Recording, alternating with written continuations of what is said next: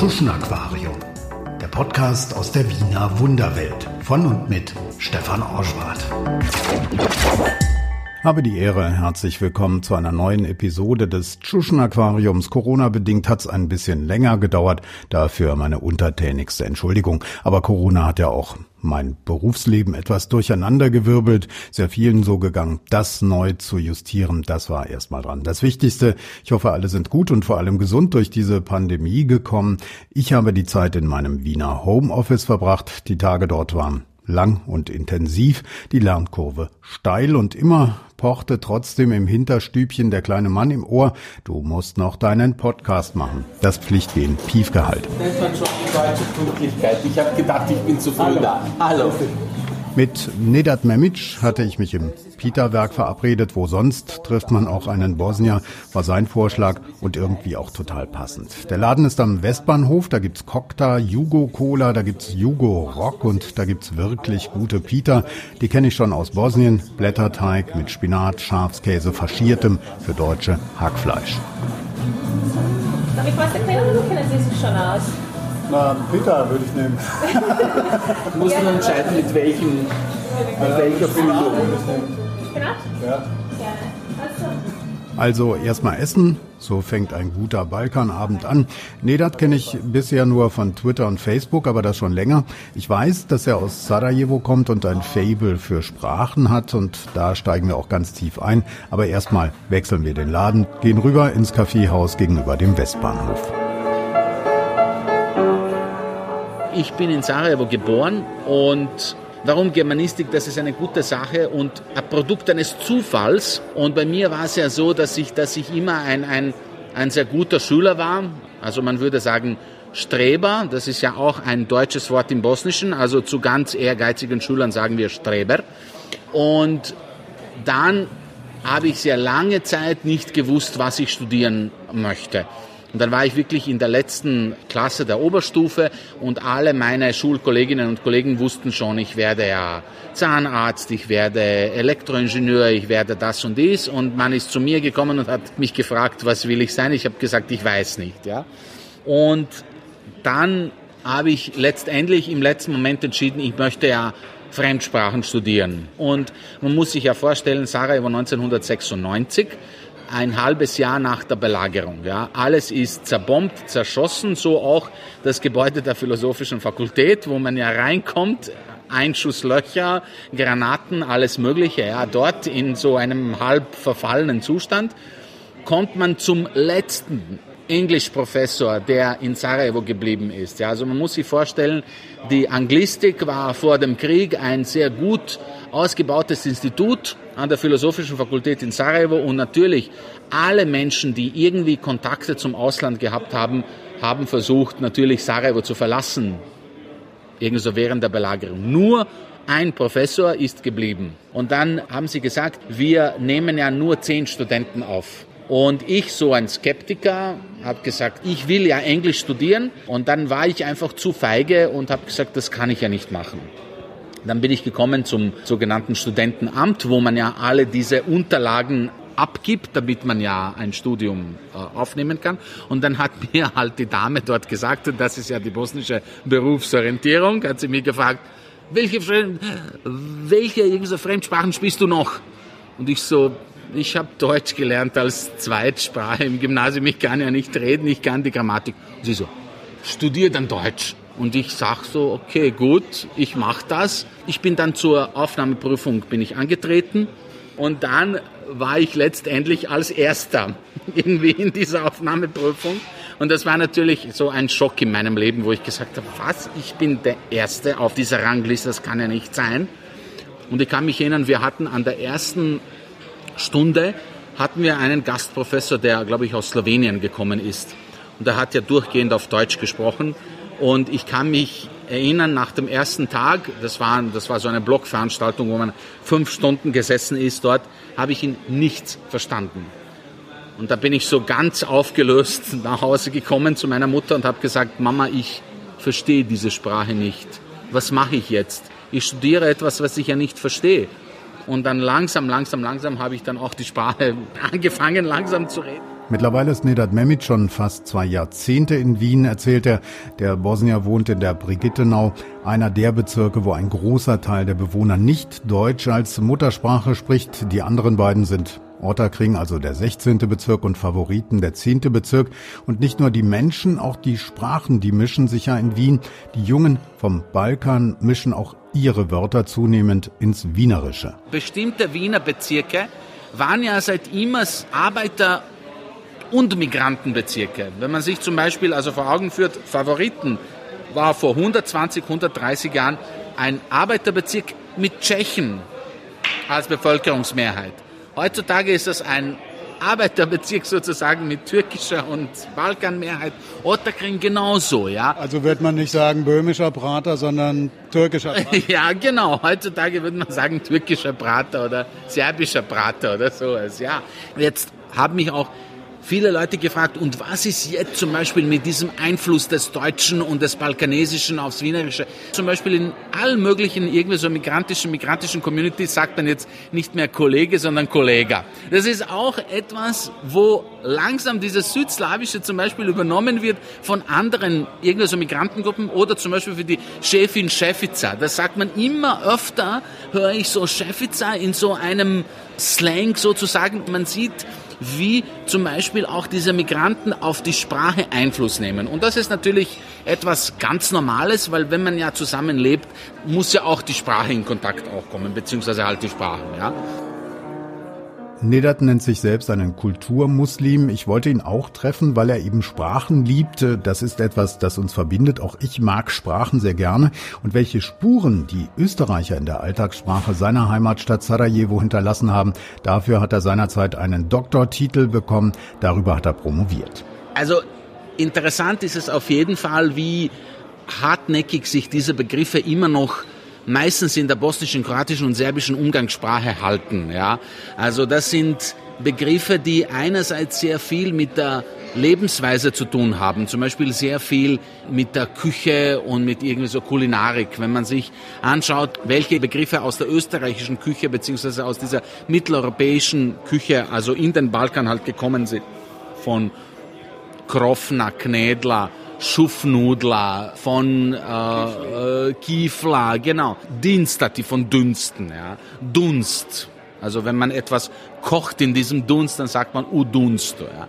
Also es sind wirklich ganz, ganz, ganz viele Begriffe. Ich habe sogar, nachdem ich meine dies abgeschlossen habe, dann habe ich nach etlichen Jahren gesagt, okay, ich muss jetzt wirklich ein Wörterbuch schreiben, in dem ich wirklich versuche jetzt alle diese Begriffe, die mir untergekommen sind in allen diesen Jahren der Forschung und so weiter, die einfach aufzuschreiben und versuchen, die aber auch irgendwo zu belegen in Medien und überall. Und ich war dann wirklich überrascht, dass ich in mehr als 90 Prozent der Fälle habe ich diese Belege gefunden, immer noch in Medien zum Beispiel, wo man zum Beispiel auch, die Mediensprache ist auch so eine sehr vielfältige Sprache, wo man nicht immer sehr offiziell sein kann, sondern zum Beispiel auch in Kolumnen und so weiter auch ein bisschen umgangssprachlicher sein kann. Und dort habe ich wirklich eine Masse von diesen Begriffen gefunden. Dann ist es natürlich auch im technischen Jargon. Man muss sich anschauen, Österreich-Ungarn war in den weiten Teilen des Balkans immer noch präsent zu der Zeit,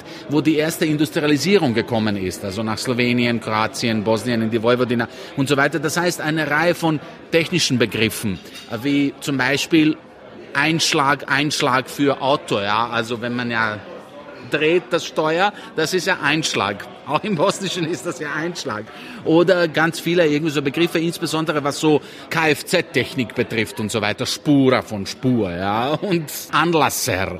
Ausbuch, genau vom Ausbuch. Ja gut, weil Puhati heißt ja Blasen sozusagen. Und da hat man auch gesehen, wie sich das alles sehr schön angepasst hat an die Sprache und so weiter. Es sind wirklich bis zu hm, Begriffen der Wohnkultur, wie zum Beispiel äh, Sims für Gesims oder Parkett oder Speis, zum Beispiel für Speisekammer. Also dieses alte wienerische Wort ist am Balkan immer noch das gängigste Wort für Abstellkammer. Das ist ja Speis. Oder was auch sehr Interessant ist, ist das, und das war ja auch mein so Lieblingssubthema da, ist eigentlich zu schauen, welche Begriffe ja im österreichischen Deutsch mittlerweile so fast archaisch sind oder die man ja nicht mehr verwendet, aber die halt am Balkan immer noch sehr schön halt in diesem Lehnprozess konserviert sind, wie zum Beispiel Esszeig. Ja? Also wenn man schaut, heutzutage sagt ja niemand in Wien mehr Esszeug für Besteck, hat man vor 150 Jahren ja gesagt. Und bei uns ist das immer noch das gebräuchlichste Wort. Man sagt nicht Pribor Sajelo, weil das ist ja so eine Phrase, ungeschickt, die zu verwenden. Deshalb sagt man ja Esszeig. Und zwar sehr schön mit dieser dialektalen österreichischen Entrundung, wo es nicht Zeug ist, sondern Zeig, ja. Oder zum Beispiel auch so halt Wörter wie Geuserica, ja. Also es kommt von Geusera, das ist ein fester ähm, Schuh, fester irgendwie so Wanderschuh, sagt man heutzutage in Österreich nicht mehr so oft. Das ist auch so ein dialektales Wort, aber mir fällt im Bosnischen kein einziges Wort für einen Wanderschuh als Geuserica, ja. Auspuchservice, Kifler, solche Wörter habe ich in meiner Korrespondentenzeit viel gesehen, wenn ich auf dem Balkan unterwegs war, vor allem in Bosnien. Ich mag's, wenn die alte Zeit gleichsam in der neuen aufscheint. Anfang der 70er Jahre gab es in Österreich mal eine Plakatkampagne der Aktion Mitmensch gegen das Wort Tschusch. I has Kolaric, du hast Kolaric, Warum sorgen's zu dir, Tschusch? sagt ein kleiner Junge zu einem erwachsenen Mann im Anzug. Das sieht man auf dem Plakat. Also Frage an Nedat, wo kommt das Wort Tschusch eigentlich her? Die eine Theorie, die immer wieder wiederholt wird, ist, dass es quasi von einem südslawischen Verb Chuti, Chujesz, also wenn, wenn man halt in der zweiten Person Singular fragt, hörst du Chujesz, dass man von Chujesz Tschusch sagt. Ob das jetzt stimmt oder nicht, ich weiß es nicht. Also das klingt mir nach so einer volksetymologischen Erklärung. Ob es dann wirklich so ist, das weiß ich nicht. Für mich ist es wirklich wichtig, dass sich dieser Begriff eigentlich vom richtig abwertenden Ausdruck eigentlich schon zu einem kultigen Subkulturausdruck entwickelt hat. Das ist zum Beispiel etwas, was man jetzt immer öfter zum Beispiel, also mit dem Begriff Kanak, Kanake, wo jetzt auch zum Beispiel Türken, Araber versuchen, auch halt diesen Begriff ein bisschen positiver zu besetzen, in diesem halb scherzhaften Manier. Aber ich glaube, es wird wahrscheinlich noch ein bisschen dauern, bis sich halt auch die Österreicher so halt an die Türken und die Araber so gewöhnen, wie halt an die Balkanesen, damit auch halt Kanak auch ein bisschen positiver halt besetzt wird, ja. Naja, es gibt ja auch so einen Podcast, einen Tschuschen Talk. Genau, genau. Im ORF ist doch eine Serie gelaufen vor ein paar Jahren, Tschuschen Power und so weiter. Also man hat gesehen, dass Österreicher eigentlich diesen Begriff nicht mehr oder kaum abwertend verwenden. Ich wollte mich auch mit Nedat treffen, weil er ein paar Jahre lang Chefredakteur von Cosmo war. Das ist ein Wiener Balkan-Magazin, auch ein Spiegel der Jugo-Community in der österreichischen Hauptstadt. Und äh, ich wollte, dass er mir was über die Leute vom Balkan erzählt. Wien war ja immer auch Anziehungspunkt für Menschen vom Balkan. Mit all diesen politischen Entwicklungen am Balkan sind natürlich sozial gesehen andere Menschen vom Balkan nach Österreich gekommen? Waren das früher vorwiegend Gastarbeiter oder vielleicht ganz vereinzelt Menschen, die aus politischen Gründen aus Jugoslawien weggehen mussten? Ist es mittlerweile so, dass natürlich auch im Zuge des Krieges, insbesondere aus Bosnien, natürlich Menschen aus unterschiedlichen sozialen Milieus nach Österreich gekommen sind. Ja, das waren ja nicht nur jetzt Facharbeiter oder das waren nicht nur äh, Menschen, die irgendwo an einer Baustelle arbeiten oder irgendwo in irgendeinem halt irgendwie so produzierenden Betrieb, sondern das war ja auch in einem großen Teil auch ein Bildungsbürgertum. Ja, also das waren Menschen, die zum Beispiel aus Städten gekommen sind, die früher Journalisten waren, Ingenieure, Ärzte und so weiter. Die mussten natürlich in Österreich Fuß fassen, sind in vielen Fällen natürlich an dieser sozialen Integration gescheitert, ja, weil Migration in den meisten Fällen halt einen sozialen Abstieg bedeutet, ja. Aber trotzdem, diese Menschen haben sie versucht, sich umzuschulen und doch so Bürojobs zu bekommen. Jetzt waren Menschen vom Balkan auf einmal nicht nur auf einer Baustelle oder irgendwo als ein Bauarbeiter oder als eine Putzdame und so weiter sichtbar, sondern waren auch als Sekretärinnen sichtbar, waren auch als Marketingassistentinnen sichtbar. Und also wenn man jetzt schaut, in viele Firmen sieht man auch viele zum Beispiel gehobene Assistenzposten der Geschäftsführung, irgend so Marketingassistenten und so weiter, sind viele Leute mit Itch und Witch, ja. Also Aber es gibt ja sogar eine Justizministerin. Genau. Und mittlerweile gibt es natürlich auch Menschen, die Wahnsinniges geleistet haben, die natürlich auch ihre Studien, also sozusagen nostrifiziert haben und die hier auch als hoch ausgebildete Menschen arbeiten. Und dann gesellen sich zu diesen Menschen auch diese Nachkriegsgeneration, zu der ich auch gehöre, ja, die wirklich gezielt zu Studienzwecken nach Österreich gekommen sind. Und da muss man sagen, da hat Österreich auch eine große Rolle gespielt, weil jahrelang musste man ja keine Studiengebühren zahlen. Ja? Und deshalb haben wir jetzt auch eine andere Schicht Nachkriegseinwanderer aus dem Balkan, die in einem hohen irgendwie so Prozentsatz Hochschulabsolventen sind. Mittlerweile hat es ja sogar eine junge Frau aus Tuzla in ein Ministeramt geschafft. Die Grünen-Politikerin Alma Sadic ist die neue Justizministerin, eine unaufgeregte, diskrete, sympathische Figur in einem durchaus schwierigen Amt von rechts außen, auch übelst angefeindet. Auf der anderen Seite der politischen Skala, wenn wir da mal hinschauen, viele Jahre Heinz-Christian Strache, der letztlich dann über die Ibiza-Affäre gestolpert ist. Wir erinnern uns äh, das Video, man sieht äh, Heinz-Christian Strache und äh, seinen Atlatus Johann Gudenus, äh, seinerzeit äh, FPÖ-Chef in Wien. Und die beiden haben sich in einer Villa mit einer vermeintlichen Oligarchennichte getroffen und dort irgendwelche schmutzigen Deals äh, besprochen. Darüber ist dann letztlich auch eine Regierung gestolpert und Strache natürlich auch. Die rechtspopulistische Partei FPÖ, die Strache lange geführt hat, hat ja immer wieder versucht, auch unter den Serben in Wien zu punkten. Die FPÖ hat serbische Folklore gesponsert oder Turbo-Folk-Konzerte. Die Serben, das ist ja immerhin die größte Zuwanderergruppe in Wien, insgesamt 78.000 Leute laut Statistik 2020 äh, dreimal so viele wie Bosnier oder Kroaten, die in Wien leben. Aber Nedat winkt da ab, die Annäherungsversuche von Strache und Co. bei den Serben in Wien nicht besonders erfolgreich. Die FPÖ hat einen ganz günstigen historischen Moment für sich ausgenutzt. Das war ja die österreichische Anerkennung des Kosovo. Ja. Das war die Kosovo-Krise, das war 2008, 2009 und so weiter.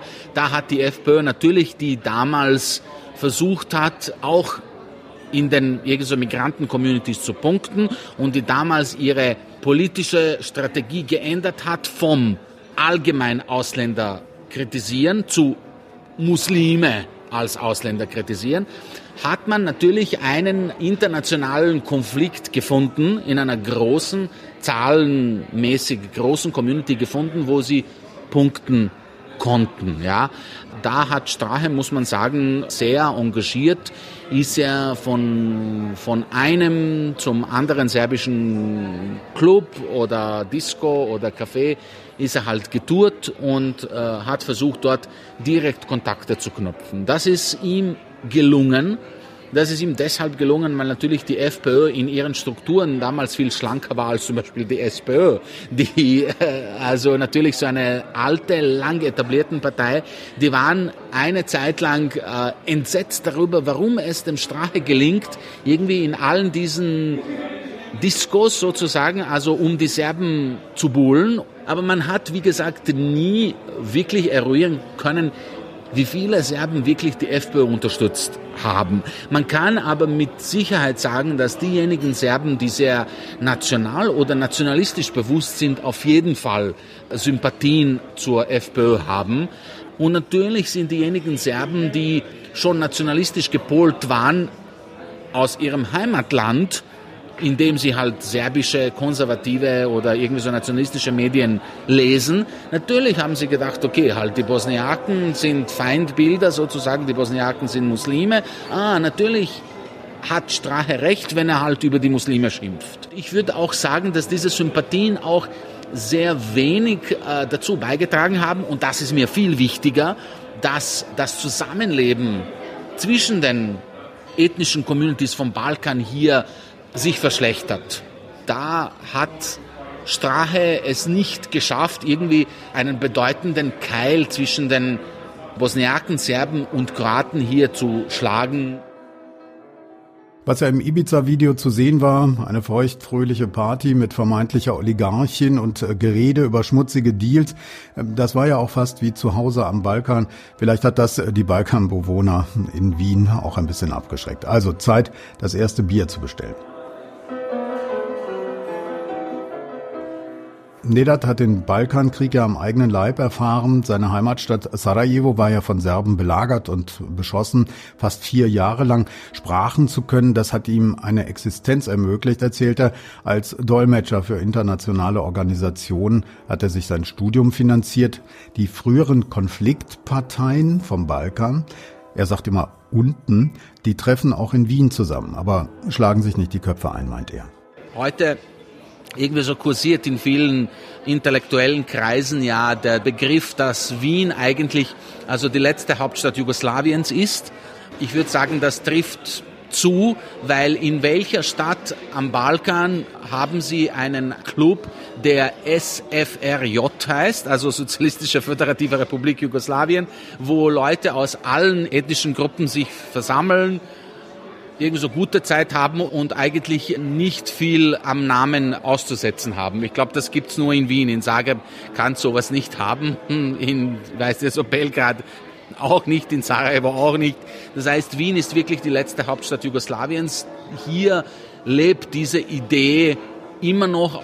Also ich will nicht sagen, dass es natürlich auch hier keinen kroatischen, serbischen, bosniakischen Nationalismus nicht gibt. Es gibt den schon, aber ich glaube, eine gewisse Distanz zum Balkan und auch äh, eine gewisse Umgebung, wo man nicht ständig diesen schlechten Nachrichten ausgesetzt ist, schafft so eine Atmosphäre, wo sich Menschen aus unterschiedlichen ethnischen Gruppen besser verstehen.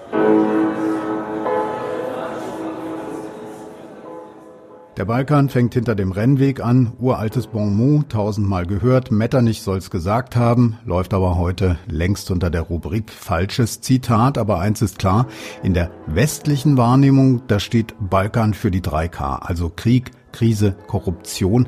Aber wie ist es eigentlich umgekehrt? Wie blicken Leute vom Balkan auf die einstige K&K Hauptstadt Wien? Wien ist für mich eine unglaublich interessante Stadt, die sehr viele historische Verbindungen mit der Region hat, aus der ich auch komme.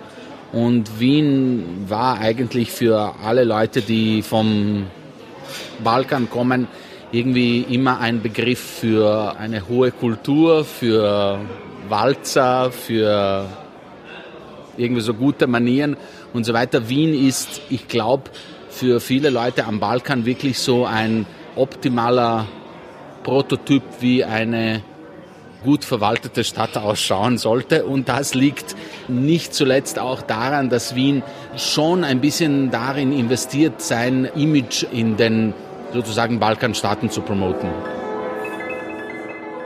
Zeit für ein zweites Bier. Der Mann am Piano hat sich langsam warm gespielt. Die Kellner wuseln unter den Kristalllüstern herum. Das Publikum hat es sich bei Klaviermusik im Café Westend mittlerweile gemütlich gemacht. Ich bin auch in Fahrt mit Nedat. Ich rede mit ihm jetzt schon über eine Stunde über Wien, die Balkan-Community, Sprachen bleibt die Frage, was reizt ihn eigentlich an dieser Stadt, äh, in die er nach dem Bosnienkrieg gekommen ist? Wien war damals für mich so der erste Großstadt in Westeuropa, in die ich mich so regelrecht verliebt habe. Ja? Also von der Architektur über teilweise Menschen, über alles, was ich da gelesen habe. Also für mich war muss ich sagen, Wien jahrelang eine große Inspiration, aus der ich immer so Energie geschöpft habe, Zufriedenheit geschöpft habe. Ich kann mich auch erinnern, im ersten Semester, wo ich hier halt in meinem irgendein Doktoratstudium war, dann musste ich auch etliche Seminare äh, belegen und da bin ich gesessen mit ganz normalen Studenten, also halt mit Studenten im äh, ersten Studienabschnitt, zweiten Studienabschnitt. Und da kann ich mich erinnern, da gab es eine deutsche Kollegin, Schulkollegin, die irgendwie so gesagt hat, ja, ich bin jetzt in Wien, ich wohne in Wien und immer wenn ich mich so einsam fühle und wenn ich so ein bisschen halt bedrückt bin und irgendwie so depressiv bin, dann gehe ich in den ersten Bezirk und schaue, in was für einer schönen Stadt ich lebe und ich lasse mich inspirieren davon. Und ich sage, das ist ja immer so. Es ist, es ist, also die Schönheit dieser Stadt, das klingt sehr pathetisch, das klingt sehr, eigentlich klingt das sehr furchtbar, aber es ist ja wahr. Ich auch nach 17, 18 Jahren entdecke ich immer wieder die Schönheit dieser Stadt. Und die inspiriert mich in vielen Fällen, wo ich immer sage, hey, so schlecht es mir auch manchmal gehen mag, diese Stadt ist einfach so wunderschön und es ist auch ein Privileg, in so einer wunderschönen Stadt zu leben. Wenn man wirklich weiß, das zu schätzen, was man in Wien hat, dann kann man hier, glaube ich, ziemlich glücklich und ziemlich erfüllt leben. Ja? Nedat hat eine Chance bekommen in Wien, sagt er. Er bereichert selbst die Stadt mit Wissen um Sprache. Heute ist er Consultant in einer PR-Agentur. Aber was brauchte dieser Mann aus Sarajevo von seiner Wahlheimat, seiner neuen Heimatstadt Wien? Was brauche ich von der Stadt? Ich brauche zuerst natürlich ein Angebot an interessanten Events und daran mangelt es in Wien ja nicht. Generell ist es ja auch so, dass die Balkan-Community hier auch so ein sehr heterogenes Angebot hat von sehr guten, erstklassigen Theatervorstellungen von den besten Theaterhäusern in Zagreb, Sarajevo, Belgrad, ja, bis zu den Turbovoll-Konzerten, wenn man das möchte, ja. Was mir auch hier ganz wichtig ist, ist, dass man ja zu erstklassigen, insbesondere Theatervorstellungen ziemlich günstig kommen kann, ja. Das ist diese soziale Komponente, die ich in Wien sehr schätze.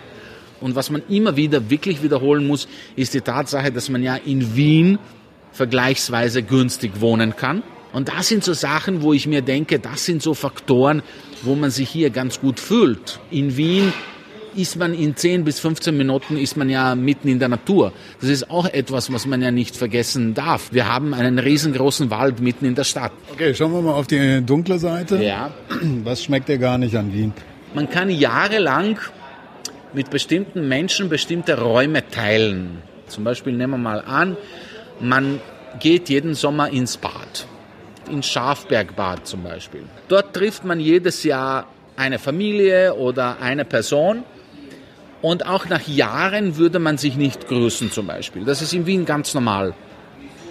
Oder man geht zum Beispiel fort, man geht in eine Disco oder man geht in eine Bar. In vielen Fällen sind Leute sehr zögerlich, wenn es darum geht, Kontakte zu knüpfen, Smalltalk zu führen und so weiter. Ich frage mich, warum das so ist, weil wenn man zum Beispiel Wien mit Berlin vergleicht, dann sage ich, wenn man in Wien zum Beispiel alleine fortgeht am Samstag, ist die Chance, dass man mit niemandem irgendein Wort wechselt, ziemlich groß. In Berlin aber ziemlich klein. Habe ich einmal alleine ausprobiert, bin um drei Uhr aufgestanden, habe gesagt, hey, ich bin in Berlin, ich gehe jetzt um drei fort. Und bis 6 Uhr habe ich mit fünf Leuten geredet, habe gelacht, es war ganz lustig. Also an dieser Spontanität fehlt es ein bisschen in Wien. Ich weiß nicht warum, ja, weil Österreicher sind sonst gesellige Menschen. Ich würde auch manchmal sagen, man ist vielleicht auch ein bisschen eingebildet und arrogant. Was mich auch in Wien manchmal nervt, ist, dass viele Lokalbesitzer denken, sie leben immer noch in einer kleinen irgendeiner Provinzstadt und wenn man zum Beispiel sonntags unterwegs ist, dann sind viele Lokale zu und äh, manche Teile der Stadt schauen wie leergefegt aus. Ich frage mich, warum. Wien ist eine Großstadt und, und sollte auch auf der Straße ein bisschen lebendiger sein. Ja, am Ende waren es dann drei Stunden Gespräch, sogar ein bisschen mehr mit Nedat Memic. Er hat mir am Ende auch gebeichtet, wie die deutsche Stadt hieß, wo er ein paar Monate lang studiert hat und wo er dann lieber doch nicht hin wollte.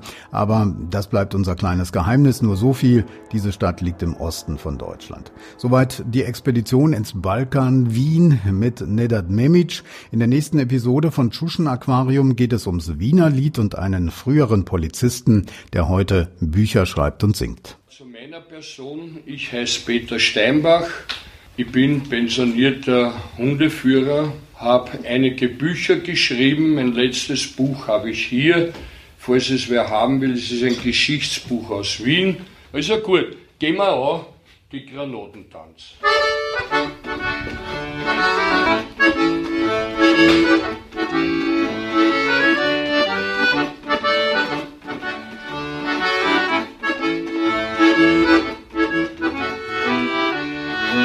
Drunten liegt ein Tal, nicht weit vom Bach.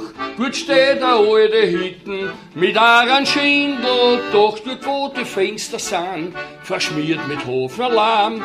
Solche haben grinsen mir daheim. Da trumpen Rotzenstadel, da wohnt ein sabres Madel, und drum am Fenster Bredel, und zählt die Zehner, Zähler schreit an jeden noch, ob wer bei ihr bleiben mag, für so ein Zehner zählt ganze Nacht.